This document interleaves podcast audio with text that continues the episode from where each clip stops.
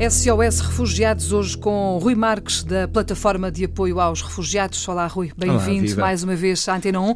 E a tempo ainda de desejar bom ano, não é? Sempre tem tempo de desejar bom ano. Estamos aqui uh, hoje também para, uh, de certa forma, olhar para 2017 e perceber como é que isto correu no que toca ao uh, acolhimento de refugiados. tenho para mim a ideia de que Portugal esteve bem na fotografia, disse sim quando tinha que dizer sim, fez um bom trabalho trabalho, é um exemplo de boas práticas e, portanto, parece que estamos todos de parabéns. Mas eu queria ouvir o Rui, enquanto responsável pela plataforma de apoio aos refugiados. Que balanço é que se faz de 2017, Rui?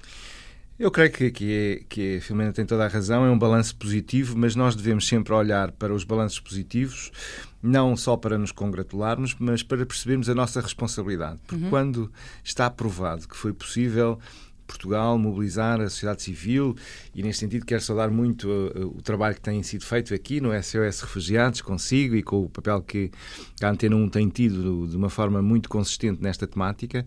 Uh, a prova de que é possível Portugal dar uma resposta, como foi uh, evidenciado nestes últimos anos, só aumenta a responsabilidade quanto ao futuro. Exatamente, seja, é preciso fazer mais e melhor, não é? Nós não podemos descartar a nossa responsabilidade, porque somos capazes de ter uma palavra para perante situações concretas e para além dos grandes momentos de emergência, como aconteceu em 2015 com a chegada de muitas pessoas, eh, nomeadamente à Grécia e à Itália, nós precisamos de continuar a estar disponíveis enquanto sociedade para apoiar aqueles, aquelas famílias, aquelas pessoas que perderam uh, tudo por via de uma guerra, de uma catástrofe, de uma situação de crise política e é bom e sublinhar precisam... isso, não é? Exatamente, é disso que estamos a falar quando falamos de refugiados.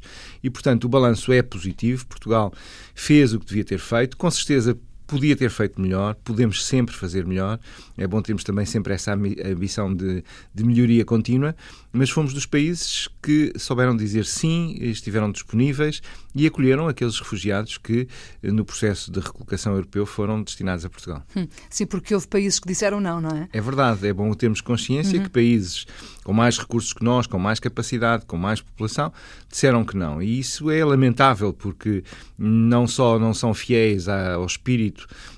de, dos acordos internacionais de proteção de refugiados, que é bom nós lembrarmos que a proteção de refugiados começou, foi criada por causa das guerras na Europa e particularmente a Segunda Guerra Mundial uhum. e foi criada para proteger europeus. Agora que as guerras existem noutros continentes e noutros contextos, devemos continuar a respeitar esse princípio de, de princípio humanitário de acolher quem precisa num momento de circunstâncias terríveis no seu país. Para termos uma noção, Rui, se calhar gostava de trazer para esta conversa alguns números. Uhum. Falou-se muito em 160 mil, seria assim o um número que, uhum que eventualmente seria uh, o número Sim. de refugiados a distribuir pelos países. Uh, nós, por cá, ficámos pelos 1.600. Eh, ficámos por todos aqueles que foram destinados a Portugal. É bom uhum. percebermos. Exatamente. Nós temos 100% de resposta. Não dissemos, não queremos mais. Exatamente. Portanto, o que aconteceu foi que o processo de recuperação europeu uh, ficou muito aquém daquilo que era o objetivo inicial foram recolocadas um pouco menos de 30 mil pessoas. Dessas 30 mil pessoas, 1.600 foram recolocadas em Portugal e Portugal estaria até disponível para receber mais pessoas. Eh, estas 1.600 pessoas foram fazendo o seu processo de autonomização progressiva, algumas decidiram até autonomizar-se muito cedo uhum. e seguirem autónomas na sua vida, e isso não tem mal nenhum, bem pelo contrário, é sinal que são senhores da sua vida e do claro. seu destino. É, é, cerca de metade é, deste número esteve com a PAR, com a Plataforma de Apoio aos Refugiados, e dos que estiveram com a PAR, metade ainda permanecem com a PAR. Ou seja, nós temos nesta altura cerca de 350 pessoas, correspondem arredondadamente a cerca de 70 famílias, que continuam connosco até se conseguirem autonomizar, coisa que vai começar a acontecer progressivamente ao longo deste ano, porque se completam os dois anos do Exatamente. programa de Exatamente, portanto são os tais dois anos em que era preciso acolher, mas também integrar e ajudar neste, neste processo que digo eu, dois anos, eh, se calhar é pouco, não é, eh, Rui? Depende do ponto de vista, eh, sim. Não sei, para pergunto. algumas circunstâncias, sim, e para algumas pessoas vão continuar a precisar de apoio.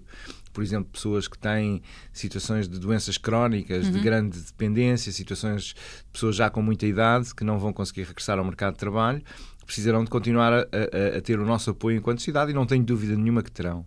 mas felizmente a esmagadora maioria tem, tem, tem conseguido uh, percorrer o caminho progressivamente da sua integração. Por exemplo, das famílias que estão no segundo ano, eh, são cerca de 48, já só 8 é que não têm pelo menos um elemento da família a trabalhar. O que quer dizer que este trabalho de integração tem vindo a ser feito, quer na perspectiva eh, eh, laboral, quer também, por exemplo, 100% das crianças em idade escolar estão na escola. Uhum. Todos os elementos de, de, de, todas as idades destas famílias estão integrados no Sistema Nacional de Saúde. Portanto, o acolhimento correu como devia ter corrido, com um grande elogio que é merecido às instituições anfitriãs, uhum, que um pouco por todo o país se têm empenhado de uma forma extraordinária a, a acolher e a integrar estas famílias. E é bonito dizer também, aliás, já o dissemos aqui, penso que o ano passado, na, nas conversas que fomos tendo, que já nasceram muitas crianças sim, em Portugal sim, sim. em paz Só com e em par segurança, não é? 16, 16 crianças que nasceram em Portugal e que podem, portanto, ter um horizonte de vida completamente diferente que teriam se tivessem nascido em contexto de guerra ou mesmo num campo de refugiados. Exatamente. Portanto, é este trabalho que é preciso continuar este ano, em 2018, e sempre para a frente até ser necessário. Pela nossa parte, assumimos aqui o compromisso de continuar também a dar voz a este movimento. O acolhimento de refugiados merece toda a nossa atenção e vamos continuar a acolher. Rui, obrigada. Até Muito para obrigado. a semana. Muito obrigado.